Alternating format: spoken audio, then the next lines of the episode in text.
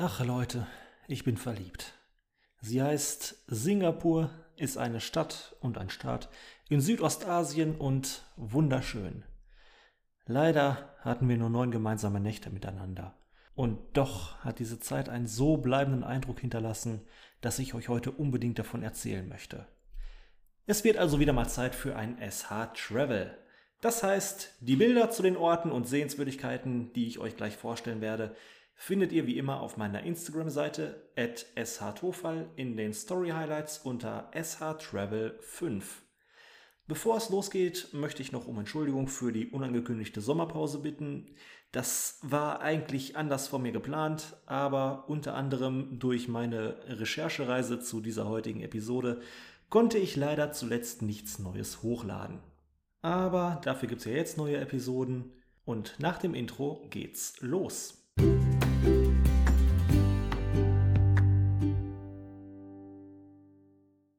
Singapur ist eine überraschend grüne Stadt. Überall gibt es Parkflächen und selbst die Fassaden der Gebäude sind überraschend oft begrünt. Teilweise gibt es auch auf den Dächern der Gebäude ganze Tropenwälder zu entdecken. Aber nicht nur von außen sind die Bauwerke grün, auch im Inneren findet sich so manches Pflänzchen. Das fängt schon am Flughafen an. Teil des Singapore Changi Airport ist nämlich das sogenannte Jewel. Der 2019 eröffnete Komplex beinhaltet unter anderem einen beeindruckenden Indoor-Wasserfall, den größten und höchsten der Welt, und einen etwa 22.000 Quadratmeter großen tropischen Park. Abends findet zu jeder vollen Stunde eine Lichtshow mit Projektionen in dem Wasserfall statt und wenn euch das noch nicht reicht, findet ihr hier neben zahlreichen Geschäften und Restaurants auch einen Irrgarten, ein Spiegelkabinett und ein Experience Studio.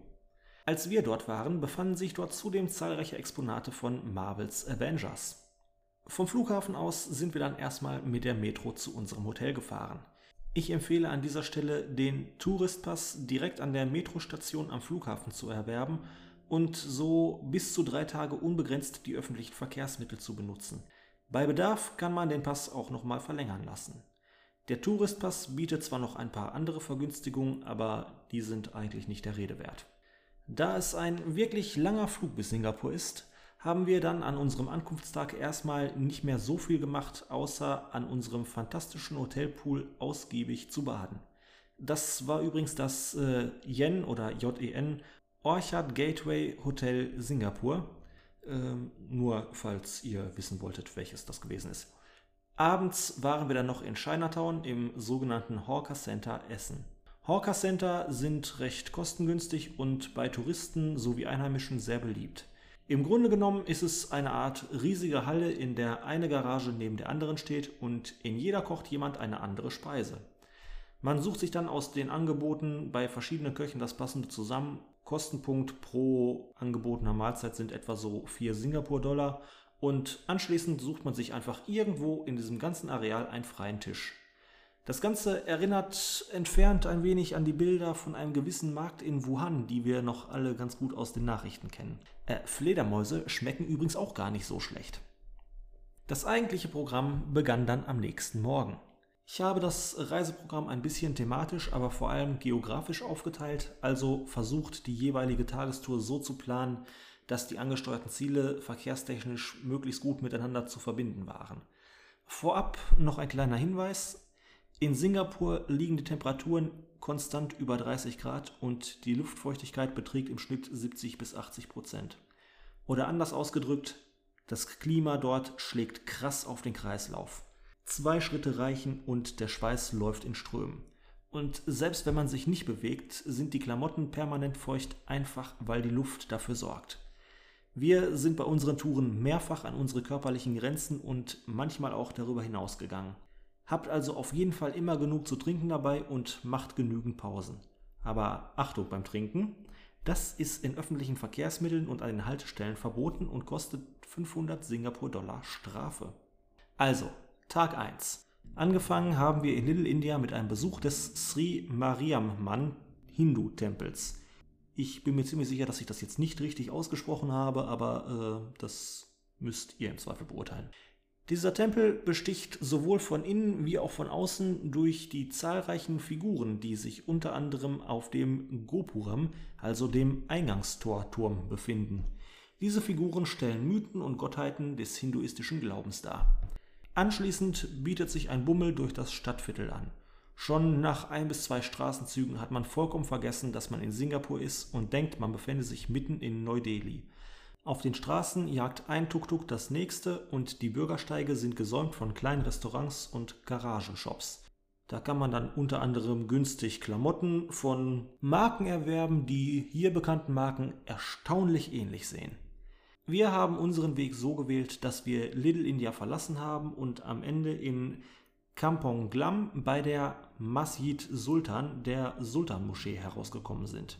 An dieser Stelle möchte ich noch einmal die kulturelle Vielfalt Singapurs hervorheben und betonen, wie harmonisch die wirklich sehr unterschiedlichen Kulturen dort miteinander leben.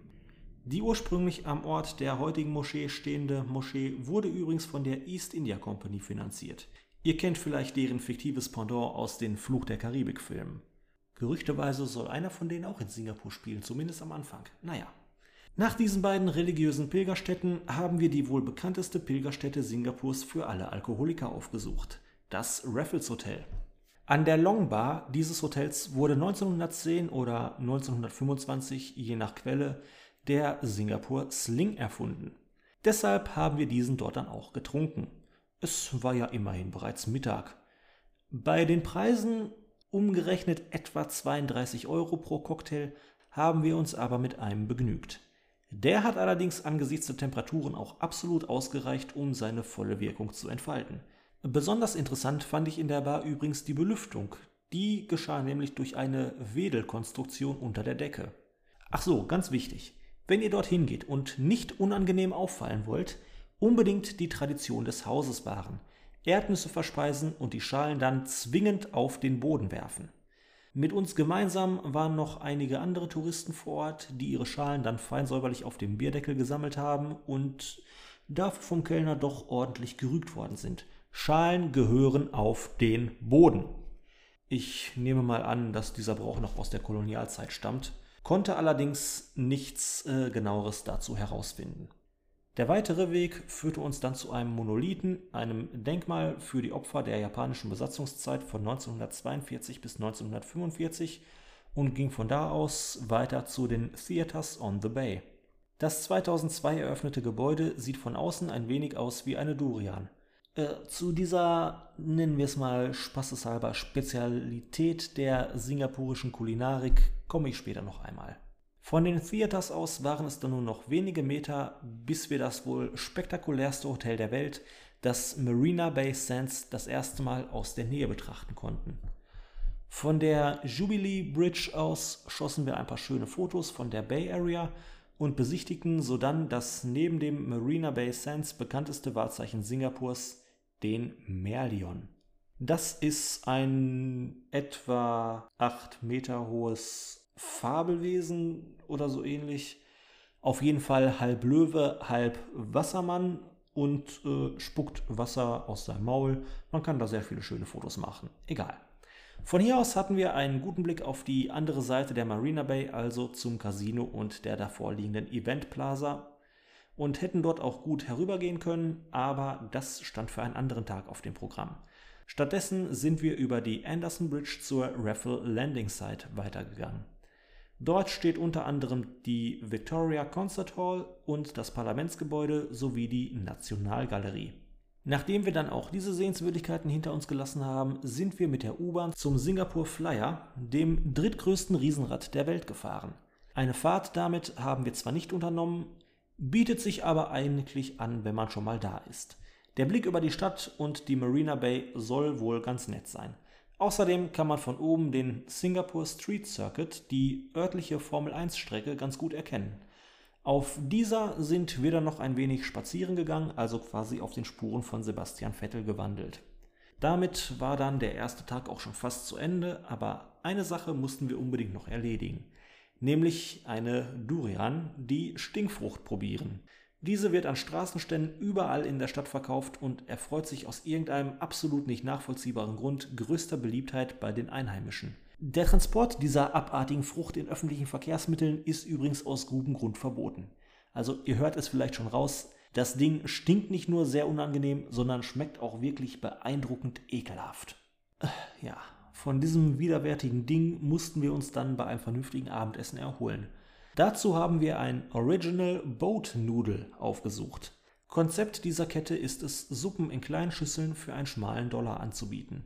Aber natürlich gibt es dort auch richtige Portionen neben der Suppe, zum Beispiel Omelette oder auch Fleischgerichte. Äh, der Slogan des Restaurants lautet How many bowls can you eat? Wir haben jeder sechs geschafft. Und das, obwohl uns die Stinkfrucht noch wirklich schwer im Magen lag. Widerliches Ding. Also kann ich keinem empfehlen zu probieren, es sei denn, ihr wollt ein ähnlich bescheuertes Video machen, wie wir es getan haben. Der nächste Morgen begann für uns mit einem ausgiebigen Frühstück, dem Auffüllen unserer Wasservorräte und trotz beeindruckender 38 Grad im Schatten mit dem Anlegen langer, dicht gewebter Kleidung. Auf dem Programm stand nämlich ein Ausflug in den Sungai Bulo, also die Mangrovenwälder, und wir hatten einfach keine Lust, uns den dortigen Moskitos schutzlos auszusetzen. Fast eine Stunde sind wir mit der Bahn bis zur Station Kranji aus der Stadt heraus und anschließend nochmal mit dem Bus gefahren, bis wir den Eingang zu den Mangrovenwäldern schließlich erreicht hatten. Mein Handy war zu diesem Zeitpunkt bereits der Überzeugung, wir seien in Malaysia angekommen. Äh, kurzer Einschub dazu noch. Ich war zu geizig, mir in Singapur mobiles Internet zu kaufen, sondern bin die ganze Zeit wie ein Höhlenmensch mit einem Stadtplan aus Papier herumgelaufen. Und trotzdem war ich wesentlich orientierter als ein gewisser anderer Mensch mit Google Maps. Grüße gehen an dieser Stelle raus an eine gewisse Suspicious Person.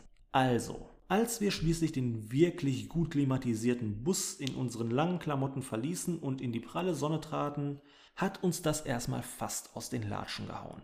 Nachdem wir uns dann wieder halbwegs akklimatisiert hatten, sahen wir das wirklich sehr einladende Hinweisschild Watch out for crocodiles. Da weiß man immerhin direkt, wo man dran ist.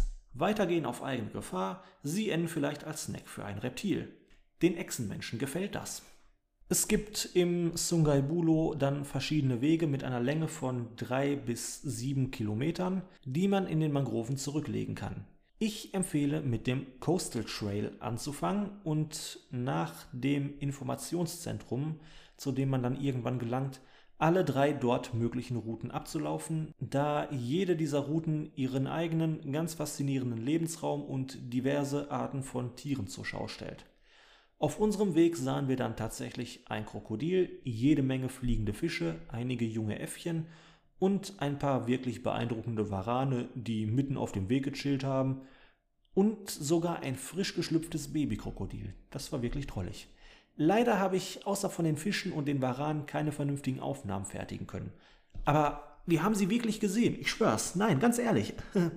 und deshalb kann ich auch sagen, es ist definitiv ein Unterschied, ob man die Tiere im Zoo sieht oder eben in ihrem natürlichen Lebensraum.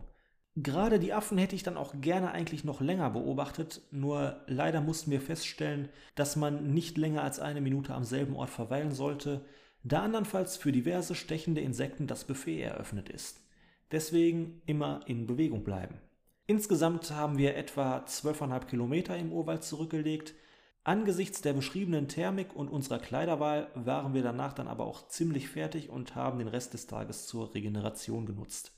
Aber falls ihr fitter sein solltet als wir, könnt ihr natürlich einige spätere Programmpunkte in den Nachmittag vorziehen. Für uns ging es jedenfalls dann erst am Abend weiter und zwar mit einem Ort, den wir tags zuvor schon einmal aus der Ferne betrachtet hatten, die Marina Bay. Von den Theaters on the Bay aus sind wir am The Float at Marina Bay, einer schwimmenden Veranstaltungsplattform entlang zu der prächtig illuminierten Helix Bridge und über diese herüber zur Event Plaza vor dem Marina Bay Sands Hotel gegangen, um uns dort optimale Plätze für die allabendlichen Licht- und Wasserspiele zu sichern. Videos davon könnt ihr in den Story Highlights meiner Instagram-Seite at shtofal bei shtravel5 sehen. Ich dachte, ich erwähne das nochmal eben. Die Show findet jeden Abend um 20 und um 21 Uhr statt. Wer danach noch nicht genug bunte Lichter gesehen hat, kann schnell im Anschluss durch das Marina Bay Sands hetzen, um zu den Megatrees in den Gardens by the Bay zu gelangen und sich dort um 20.45 Uhr eine weitere Lichtshow anzusehen, die allerdings nach meinem Empfinden etwas unspektakulärer ist als die erste gerade geschilderte. Zum Marina Bay Sands Hotel, den Gardens by the Bay und den Megatrees komme ich nächste Woche noch einmal. Aber jetzt endet erstmal Tag 2 und damit auch diese Episode. Teil 2 des SH Travels über Singapur könnt ihr euch dann nächste Woche oder wenn ihr diese Episode irgendwann später hört, auch gerne direkt im Anschluss anhören. In der Zwischenzeit könnt ihr schon einmal eure Reise Richtung Südostasien buchen, einen Stadtplan besorgen, gerne auch weitere Episoden meines Podcasts hören und auch anderen empfehlen, auf meiner Instagram-Seite vorbeischauen oder mal einen Blick in meine Bücher werfen. Ansonsten könnt ihr euch natürlich auch einen Stadtplan von Singapur besorgen, indem ihr die bisher genannten Sehenswürdigkeiten schon mal markiert. In diesem Sinne alles Gute auch beim Planen.